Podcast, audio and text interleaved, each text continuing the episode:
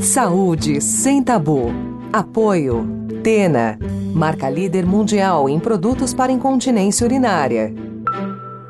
Olá, eu sou Mariana Varela, editora-chefe do portal Drauzio Varela, e está começando agora mais um episódio do podcast Saúde sem Tabu, que conta com o apoio da Tena, marca líder mundial em produtos para incontinência urinária. Lembrando que em tempos de Covid-19, estamos gravando nosso podcast remotamente. Este é o oitavo episódio do nosso programa e se você está nos ouvindo pela primeira vez, aqui é um espaço para discutir temas de saúde que são cercados de preconceito e por isso costumam ser pouco ou mal abordados pela mídia e pelos próprios médicos. Seja bem-vindo. Homem só vai ao médico se estiver morrendo ou se a mulher levar costumam dizer. E é verdade. Pesquisas mostram que os homens só buscam ajuda médica quando estão muito doentes ou quando são levados pela filha ou pela esposa. Em geral, eles sabem muito pouco sobre a própria saúde e se cuidam muito menos que as mulheres. É comum, por exemplo, que eles achem que o único problema de saúde a que estão sujeitos é o câncer de próstata. No oitavo episódio do Saúde Sem Tabu, a gente vai conversar sobre os problemas urológicos mais frequentes nos homens. Para isso, eu trouxe o urologista José Carlos Truzzi. Boa tarde, doutor. Seja muito bem-vindo e obrigado pela sua participação. Obrigado, Mariana. É um prazer poder falar com você e poder compartilhar aí de, de informações de tanta relevância como você citou agora. Doutor Truzzi, os homens costumam cuidar menos da saúde, né? E também evitam procurar ajuda médica, né? Eles só vão ao médico quando estão muito doentes ou são levados pela mulher ou pela filha. Por que o senhor acha que isso acontece? Existe uma questão Uh, talvez aí cultural e, e, cultural de longa data. O homem, uh, durante muito tempo, uh, ia dizer sempre, mas na verdade isso de, tem mudado um pouco, mas de longa data o homem sempre foi visto como provedor do lar. Então, aquela ideia de ser a pessoa que, que vai uh, ser, vamos dizer assim, o representante máximo dentro de uma estrutura familiar, de uma casa, que vai é, talvez ser o responsável, inclusive, pela, pela parte é, econômica, é, pelo, é, pelos cuidados tá, dos seus entes queridos, isso faz, ou isso fez com que os homens adquirissem essa visão de que eles não poderiam ficar doentes. Eles não poderiam uh, se mostrar uh, suscetíveis ou frágeis diante. A, a doença em si é, mostra uma fragilidade. Então, é lógico que não é uma fragilidade propo, é, proposital, ninguém quer ficar doente, não é isso, mas dá a imagem, dá a sensação de que a pessoa é, não é tão uh, forte ou tão poderosa quanto gostaria de ser ou quanto gostaria de parecer ser. Então, isso fez com que muitos homens não aceitassem a condição de, de ter que ir ao médico com frequência, o que é, é, é completamente assim, absurdo, porque a mulher ela, ela vai de forma é, pontual, de forma regular uh, em atendimentos médicos. Um exemplo é o atendimento ginecológico. A mulher, ela, ela logo que inicia né, os, os ciclos menstruais, ela segue um acompanhamento com o ginecologista. Isso é excelente, porque ela tem sempre a possibilidade de ter um, um, um, eventual problema de saúde diagnosticado de forma precoce. E o homem, não, ele ficou com aquela imagem de que não, que ele não, não deve uh, ou não poderia se mostrar frágil, e por esse motivo que acabou uh, ficando esse estigma, essa situação de que o homem não procura o médico, e é um fato, realmente o homem acaba não procurando o médico como uma, uma, uma atitude proativa, como uma atitude de, de rotina. Isso, uh, como eu disse, perdurou durante muito tempo. Felizmente tem mudado, tem mudado em todos esses conceitos, o que acaba sendo muito útil, muito importante para todos, inclusive para a estrutura familiar, né? Se nós vamos imaginar que esse mesmo homem que se julga tão forte e tão inatingível por uma situação, ele ficar doente, vamos supor que ele venha a ter uma doença e todo mundo é suscetível a isso, uh, ele pode realmente ficar afastado das suas atividades profissionais, afastado do, do, da possibilidade de cuidar do, da sua família, né, de prover os cuidados que ele tanto uh, prezou até então. Claro, e acaba depois dando mais trabalho também, né, para a família. E as campanhas para prevenir o câncer de próstata trouxeram mais consciência, né, sobre esse problema. Ele é muito frequente, doutora? A partir de que idade? O câncer de próstata ele acomete mais a população é, de adultos, é, né, é, do sexo masculino, e geralmente após os 50 anos. Tanto que uh, essa, existem campanhas e campanhas que são feitas uh, no mundo todo para que os homens uh, busquem uma avaliação periódica com o urologista para uma detecção precoce do câncer de próstata. Muitos falam que é para evitar o câncer de próstata. É, é, sou urologista, gostaria muito de evitar é, não só o câncer de próstata, mas várias doenças das pessoas. Mas é, a ideia não é evitar o câncer de próstata, mas sim evitar complicações do câncer de próstata. É diagnosticar num momento precoce e, obviamente, se a pessoa tiver ou se ela é, desenvolver um câncer de próstata, ela possa ser submetida a um, a um tratamento e existem várias possibilidades de tratamento e que seja o mais adequado que vai trazer o melhor resultado possível. Mas é, é uma situação frequente. O câncer de próstata, ele é o, é o tumor, uh, uh, fora os tumores uh, de pele não melanoma, o, o, câncer de próstata é o tumor mais frequente na população masculina. É, de um modo geral, pensando mesmo na população masculina e feminina, somando como um todo, o câncer de próstata tem um impacto muito grande. Mas pensando na população masculina, que é uma exclusividade né, do homem, o câncer de próstata, ele é o tumor mais frequente. Então, é um, é um tumor que, que é bastante comum, tem uma, é, uma mortalidade é, razoável associada a ele quando não diagnosticado de uma forma precoce, quando não conduzido da melhor forma é, possível, e também não sendo diagnosticado precocemente aumenta o risco de uh, consequências dos tratamentos que vão ser instituídos. Então, é, é importantíssimo realmente que as pessoas tenham essa tenham esse, esse cuidado, façam essas avaliações periódicas. É, e a recomendação uh, tanto pela Sociedade Brasileira de Urologia como outras sociedades internacionais, a partir dos 50 anos. É, antes dessa faixa etária, para determinados grupos. Pessoas que têm, por exemplo, familiares com câncer de próstata, pessoas, eh, parentes de primeiro grau, né? pai, irmão ou um filho que teve câncer de próstata,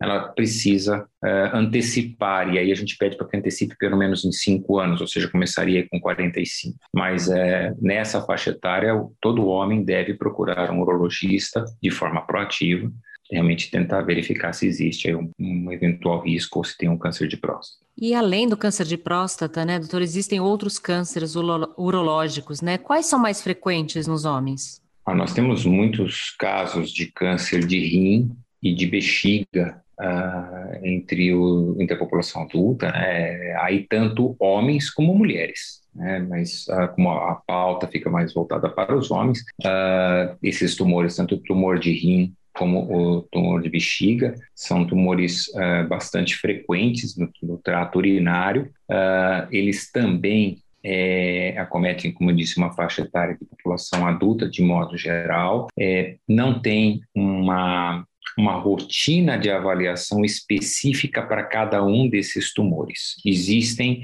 as recomendações, os cuidados que são tomados, principalmente em relação ao câncer de bexiga. O câncer de bexiga ele tem um, um forte vínculo com o tabagismo. Então, pessoas que é, fumam, é, que são tabagistas, elas têm um risco maior de desenvolver câncer de bexiga.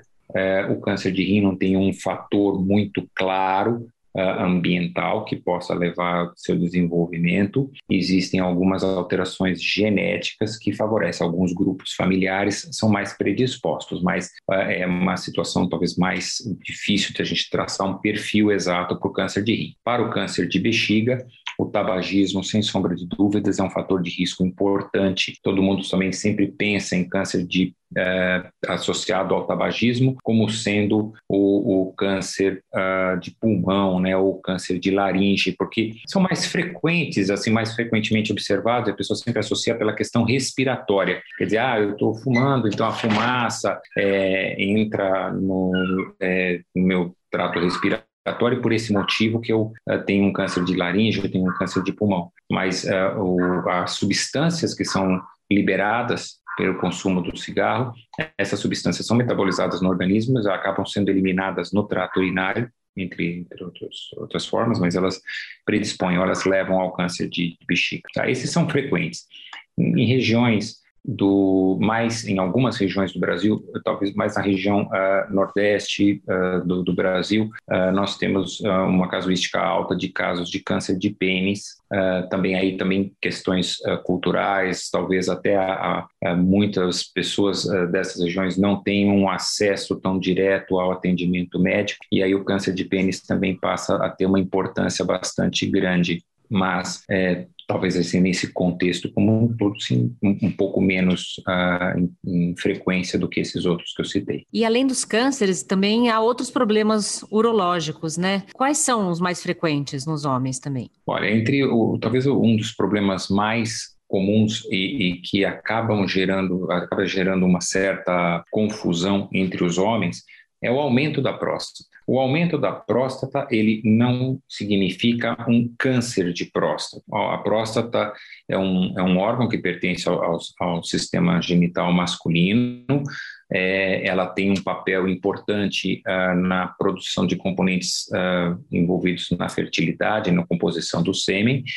Uh, todo homem tem próstata, e a próstata ela tende a aumentar de tamanho, de volume com o passar da idade. Isso depois dos, da terceira década de vida, a partir dos 30 anos de idade, ela tende a aumentar. No começo é, é pouca, praticamente nenhuma manifestação, mas aí após os 40 anos, 50 anos, esse aumento em algumas uh, pessoas, uma, uma, boa parte das pessoas que têm esse aumento prostático, ela leva a sintomas uh, de dificuldade para urinar porque a próstata, ela, até para as pessoas imaginarem, ela tem o formato de uma ameixa e a, a uretra, o canal da urina, passa por dentro da próstata, desse, desse órgão, é, dessa glândula.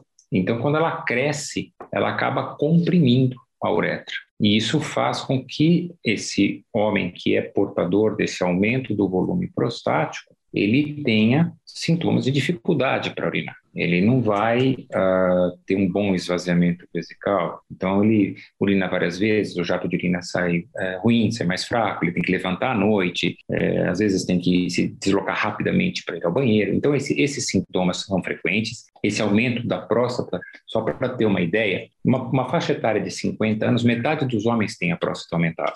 E uh, se pegar homens com 80 anos, por exemplo, próximo aos 90% dos homens têm a próstata aumentada. Então, é quase, quase todos os homens, é, de um modo geral, têm a próstata aumentada em algum momento da sua vida.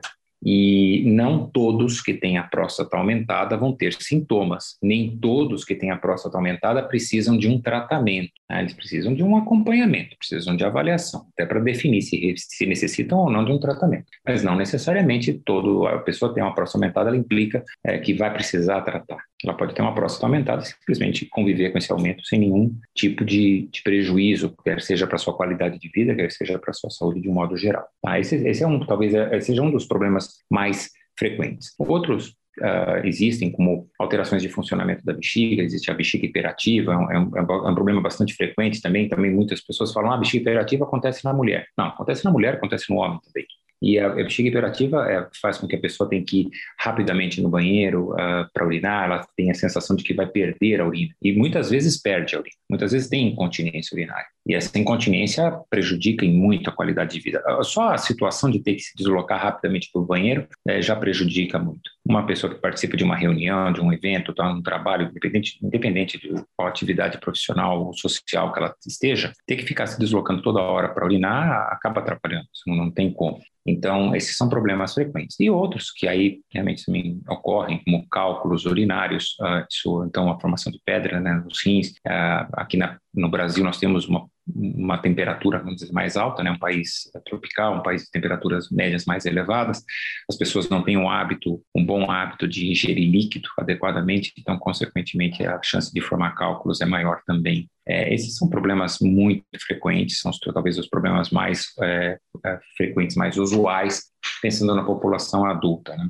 Agora, é, é, até só para completar, eu tinha falado dos tumores uh, da população adulta, né? Falando, falei do câncer de próstata, do de rim, bexiga, mas no jovem, uh, na faixa dos 25 até os 35 anos, uh, o câncer de testículo é muito frequente. E esse câncer de testículo ele tem uma agressividade, de modo geral, bastante alta. Quando a gente fala em problemas urológicos, a gente pensa sempre nos homens mais velhos, né? Mas os jovens também podem ter problemas urológicos, certo? Perfeito, exatamente. Ele, ele é, é, importantíssimo, né? A, falei há pouco, a, a mulher, ela saiu assim, vamos dizer assim, ela, ela na infância, o, o homem, é, o menino e a menina passam no pediatra. Quando chega na adolescência, a, a menina ela, a moça, né, ela adolescente, ela passa a ser acompanhada por um ginecologista. Tem as menstruações, tem uma série de questões, ela passa a fazer acompanhamento.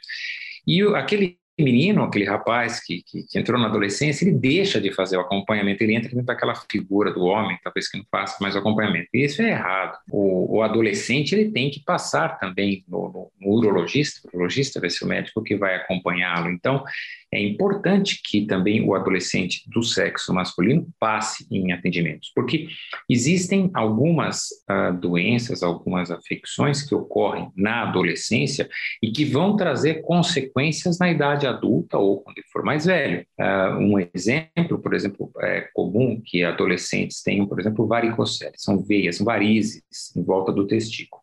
E isso pode prejudicar a capacidade deles serem pais, capacidade de fertilidade deles. Podem ter cálculos urinários, como tem há pouco, ocorre na população adulta? Ocorre, mas ocorre também em pacientes mais jovens. Uh, e outros problemas uh, envolvendo o trato urinário ou da saúde de um modo geral. É importante a gente lembrar que quando um adolescente passa, por exemplo, para fazer uma avaliação periódica com um urologista, ele é checado como um todo, a saúde dele de um modo geral, não só do trato urinário. Agora, eu, eu, citei há pouco aí até a questão do câncer. O câncer de testículo, ele é frequente na população, aí vai dos 20 até os 35 anos, é bastante comum, é bastante comum, é mais frequente nessa faixa etária. E é, é, é importante que esse adolescente, esse jovem, ele, ele saiba identificar ah, pequenas manifestações do câncer de testículo, mesmo, nos mesmos moldes que a mulher faz o autoexame da mama, na, na, tentativa de diagnosticar precocemente algum pequeno nódulo que possa representar um tumor de mama,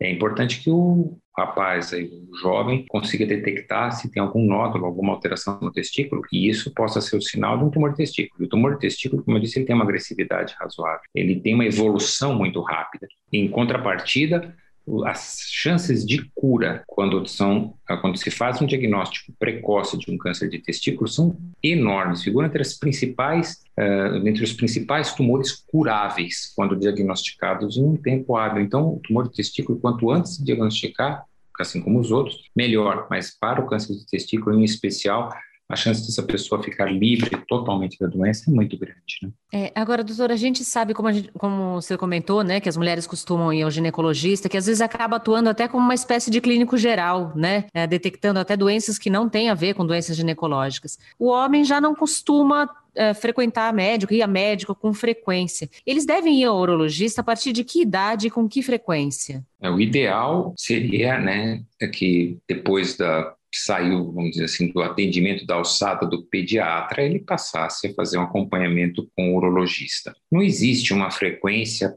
pré-determinada para o, adolescente, para o jovem ou até para o adulto em uma faixa etária menor. É, como, por exemplo, existe para o adulto após os 50 anos fazer um acompanhamento anual para avaliação da próstata, que nós comentamos há pouco, para o, o jovem não existe essa periodicidade tão definida, mas é, pelo menos é interessante que ele passe em algum momento, né, quando ele entrar na adolescência, passe com o urologista e a partir daí sim, se tiver alguma alteração, talvez ele vá ter que fazer realmente acompanhamentos com uma maior frequência, talvez aí anual ou semestral, depende do tipo de problema que possa ser diagnosticado.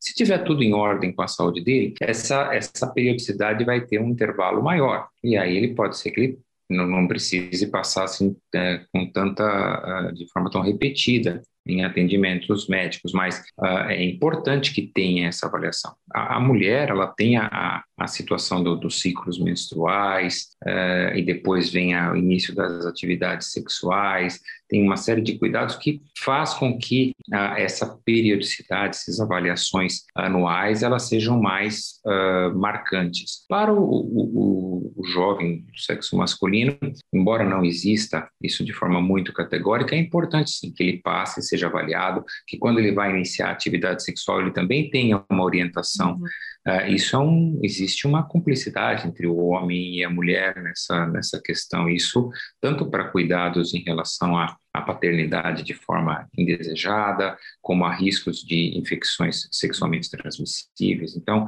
é muito importante que ele passe também em avaliações periódicas, mas não de um modo muito fixo, ainda não tão estabelecido. Agora, os homens costumam ter dificuldade, né, para falar de problemas como impotência, escapes de urina, tudo isso traz muito sofrimento, né, para eles também. Ah, sim, o, uh, são, são temas é, carregados uh, de um estigma ainda maior, né? Se o homem ele já tem uma certa dificuldade para acreditar que ele pode ficar doente. Isso faz com que ele eh, nem busque um atendimento eh, de forma proativa, a gente já falou, é, falar de temas que abordam ainda a masculinidade, a virilidade é, do homem, ainda mais difícil. Então, falar de impotência sexual até muito poucos anos, até hoje ainda é muito difícil. Tem homens que sequer tocam no assunto. E, e há poucos, até muito poucos anos mesmo, mesmo quando o médico abordava essa questão, o urologista conversa, conversa com, com o paciente e você pergunta, mas como está a sua saúde sexual, as suas ereções, as relações, está tudo bem? De um modo geral, a resposta ela vem muito rápida, uh, quase que automática. Ah, não, está tudo ótimo, está tudo muito bem. Uh, e depois uh, em, em, um outro momento, ou até às vezes muito tempo depois, parece que esse, esse indivíduo ele passa então a ter um pouco mais de confiança ou se sente um pouco mais tranquilo para chegar e falar: ah, sabe, o senhor me perguntou um tempo atrás como estava a parte sexual, olha, não, não está bem. Então, veja, não, não é que mudou, é que já não estava bem, provavelmente, e ele se sentiu constrangido, com vergonha. E se ele tem vergonha de falar isso com o médico num ambiente é, totalmente confidencial e de, até de, de proximidade que existe, de confiança entre o, o médico e o paciente, mais difícil ainda que ele aborde esse tema com a família, né, com a esposa ou com filhos. Uh, como eu disse, isso tem mudado. Também tem hoje pessoas que chegam acompanhadas dos filhos ou acompanhadas da esposa e que comentam sobre a questão sexual, mas ainda assim cercado de um grande tabu. E da incontinência urinária, aí tanto homens como mulheres, né? Ninguém gosta de falar que perde urina. É, e isso, uh, muitas vezes, essa pessoa fica isolada, ela, ela, se afasta de um convívio social, ela se afasta de, uh, de, de, atividades uh, familiares, ela,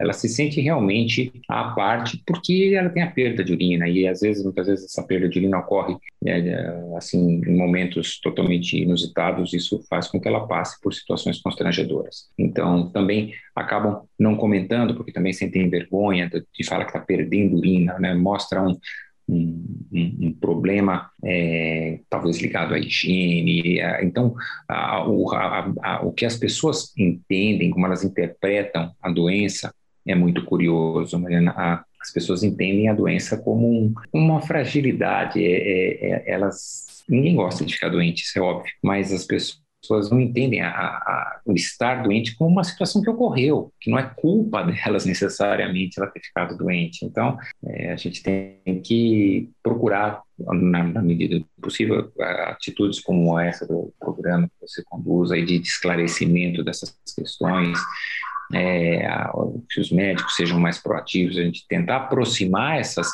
essas questões da população, porque quanto mais essas pessoas procurarem, mais elas falarem a respeito desses problemas, mais facilmente elas vão ser tratadas. Bom, a gente sabe, doutor, que a medicina evoluiu bastante né, nos últimos anos. Hoje, hoje existem tratamentos para disfunção erétil, para incontinência urinária, existem per, mer, é, produtos no mercado voltado para esse público também, que tem incontinência urinária.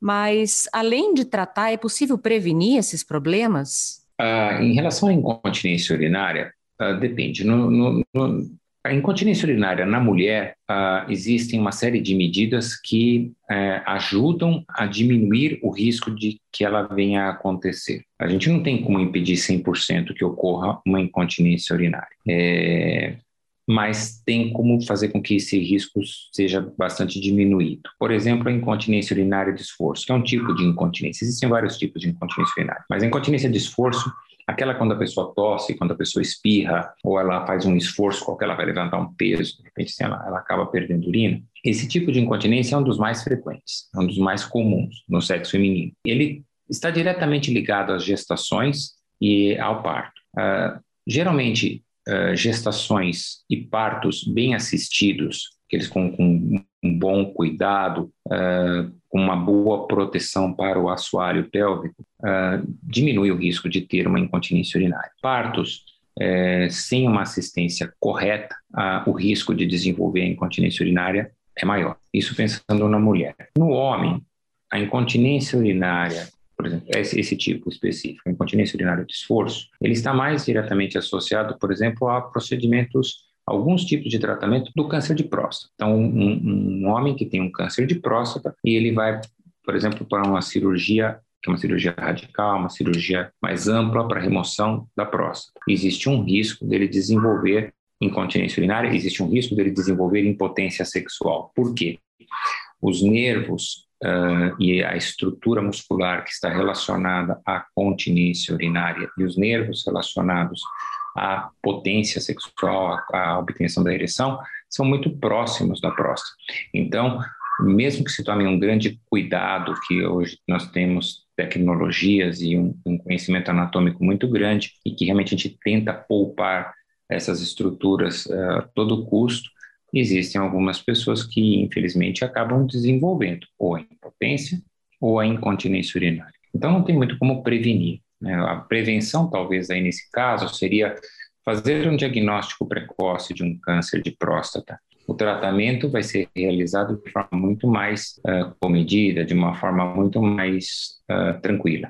Tá? Então, uh, os riscos de ter uma incontinência ou impotência, consequentemente, são menores. Agora, Algumas outras doenças, como a gente falou, o câncer de bexiga, tabagismo. Se uma pessoa que é tabagista, a minha orientação é pare de fumar. Ah, mas não é fácil parar de fumar. É, eu acredito que não seja fácil parar de fumar, mas eu acho que é, é, é importantíssimo que se tente, que se faça o máximo possível, porque a gente sabe que, é, quer dizer, além do câncer de bexiga, como a gente falou, tem câncer de pulmão, de laringe, outros problemas, problemas respiratórios, muitas vezes graves. E então, isso sim, são medidas que a gente toma para prevenir uma doença. Agora, tem situações, como também falei, câncer de, de rim, algumas situações congênitas, uma varicocele do adolescente, né, varizes, não tem muito como prevenir, né, são situações estruturais, são situações ligadas a questões genéticas que ainda hoje a gente não tem como impossibilitar. Agora, formação de cálculo urinário, por exemplo, dá para diminuir sim. Se a pessoa ingerir um pouco mais de líquido, ela vai ter um risco menor de formar uhum. cálculo urinário. Então,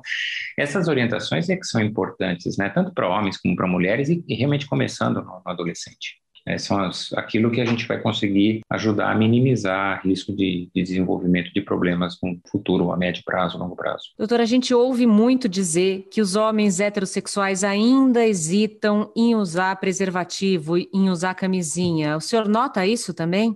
Existe uma. É, entre algumas alguns homens existe ainda uma, uma certa restrição, uma certa é, ressalva no uso do preservativo por julgar que diminui a sensibilidade é, genital, diminui o, o, prazer que ele possa vir a ter durante um, um, um ato sexual, o que não procede, né? Existem diversos uh, tipos de, de preservativo no, no, mercado, isso já há muito tempo, é, com uh, uma vamos dizer assim, uma interface, uma possibilidade de que a pessoa tenha a sensibilidade quase que toda preservada.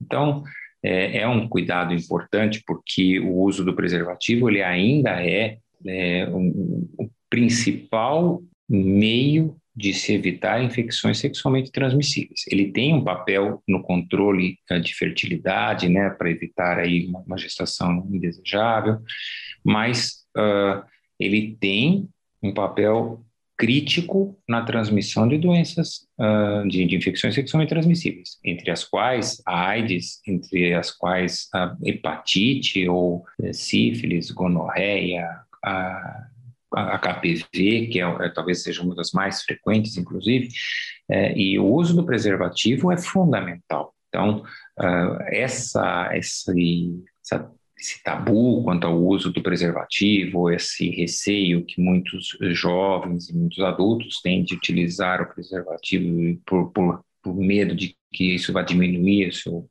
o seu prazer, a sua sensibilidade, né, não procede. É, é, um, é um cuidado fundamental. Essa é uma forma também, essa aí sim, uma prevenção, de, principalmente de doenças de, de infecções sexualmente transmissíveis. Doutora, infelizmente a gente está chegando ao fim. Eu gostaria que senhor deixasse suas recomendações para os homens cuidarem melhor da saúde, em especial da saúde urológica. Então, é, é importante, uh, sim, que uh, todo homem ele entenda que é, é, passível, é suscetível a ter problemas de saúde, que o, o jovem, o, o, homem que saiu da, daquela, daquele atendimento pediátrico que começa aí na sua juventude, ele passe em um atendimento com o urologista para identificar eventuais problemas que ele tenha naquele momento ou que possam se desdobrar nos anos subsequentes, mas também que ele receba orientações, como a gente comentou agora na parte de, de prevenção de infecções sexualmente transmissíveis, orientações para melhores é, práticas alimentares uh, higiênicas, uh, de relacionamento, para evitar as infecções sexualmente transmissíveis, para melhorar a, a, ingesta de líquido e diminuir o risco de formação de cálculos, tomar cuidado com o tabagismo, é, orientações para prevenção ou para tentar diminuir o risco de ter um diagnóstico tardio de uma neoplasia. É, eu acho que esses são cuidados importantes, todo homem tem que passar uh, em um atendimento uh, periódico, deve-se começar na adolescência, e sem o tabu, sem o, o estigma de que se ele passar no médico para fazer uma avaliação da sua saúde, ele vai estar tá mostrando fragilidade, muito pelo contrário, ele está mostrando responsabilidade, a responsabilidade dele com as pessoas queridas que, que zelam pela saúde dele, óbvio, uh, respeito e responsabilidade por aquelas pessoas que ele também ajuda a cuidar, não pensando que ele é o único ser que vai cuidar dessas pessoas, mas pensar que todos uh, se cuidam e todos uh, precisam ter todos sempre presentes de, juntos de si. Muito obrigada pelos esclarecimentos, doutor Truzzi. Tenho certeza de que os homens aprenderam um pouco mais sobre sua saúde hoje. Eu que agradeço, Marina, a oportunidade e sempre à disposição para poder participar aí. Parabéns, realmente, pela iniciativa, pelo programa que ajudem muito na, na difusão do conhecimento e, e fazer com que as pessoas cada vez mais busquem uma melhor saúde. A gente sempre procura lembrar aqui que informação é essencial para que as pessoas possam perceber quando algo não vai bem e para cuidar da saúde com mais autonomia. Mas só informação não basta se a gente não buscar ajuda quando necessário. Informe-se e busque os serviços de saúde para prevenir doenças evitáveis e se tratar quando for preciso. Cuide da sua saúde por você e por aqueles que você ama. Lembrando ainda que essa temporada do Saúde Sem Tabu tem o apoio da Tena, marca líder mundial em produtos para incontinência urinária. Aproveito então para encerrar o programa e deixar aqui um recado rápido. Quem ainda não conhece, o portal Drauzio Varela tem mais três podcasts. O Drauzio Cast, que traz assuntos de diversas áreas da saúde. O Porquê Dói, que aborda as principais dores e suas causas. E o Outras Histórias, que estreou agora em 2021, em que o Dr. Drauzio conta casos que vão além da medicina. Vale muito a pena conhecer também. Obrigada, cuidem-se e até a próxima. Você ouviu Saúde Sem Tabu. Apoio Tena, marca líder mundial em produtos para incontinência urinária.